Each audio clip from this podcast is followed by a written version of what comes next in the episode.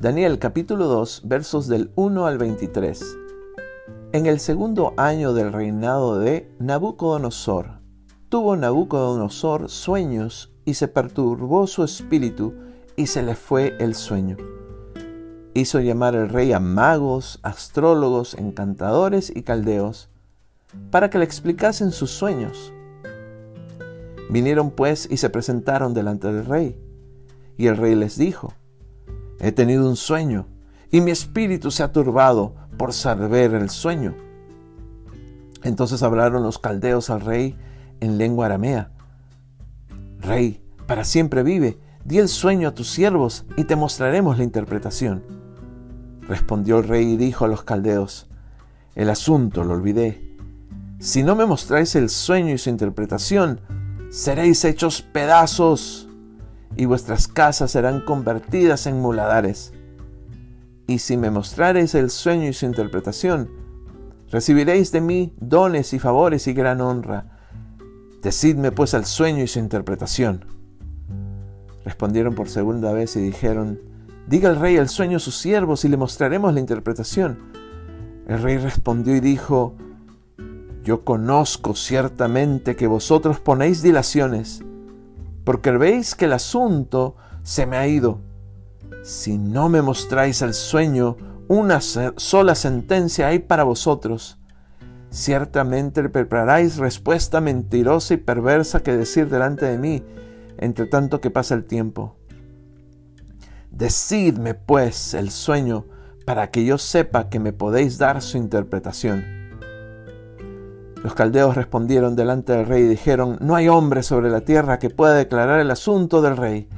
Además de esto, ningún rey, príncipe ni señor preguntó cosa semejante a ningún mago, ni astrólogo, ni canteo.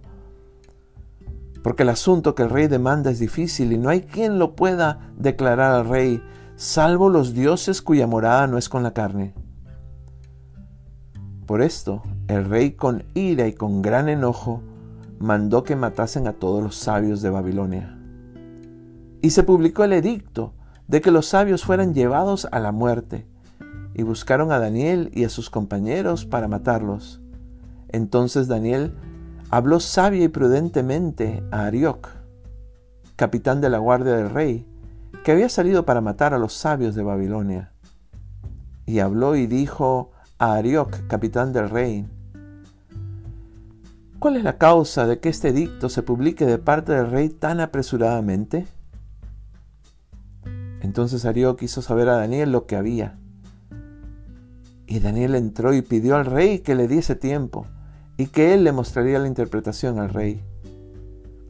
Luego se fue Daniel a su casa e hizo saber lo que había a Ananías, Misael y Azarías, sus compañeros para que pidiesen misericordia del Dios del cielo sobre este misterio, a fin de que Daniel y sus compañeros no pereciesen con los otros sabios de Babilonia. Entonces el secreto fue revelado a Daniel en visión de noche, por lo cual bendijo Daniel al Dios del cielo.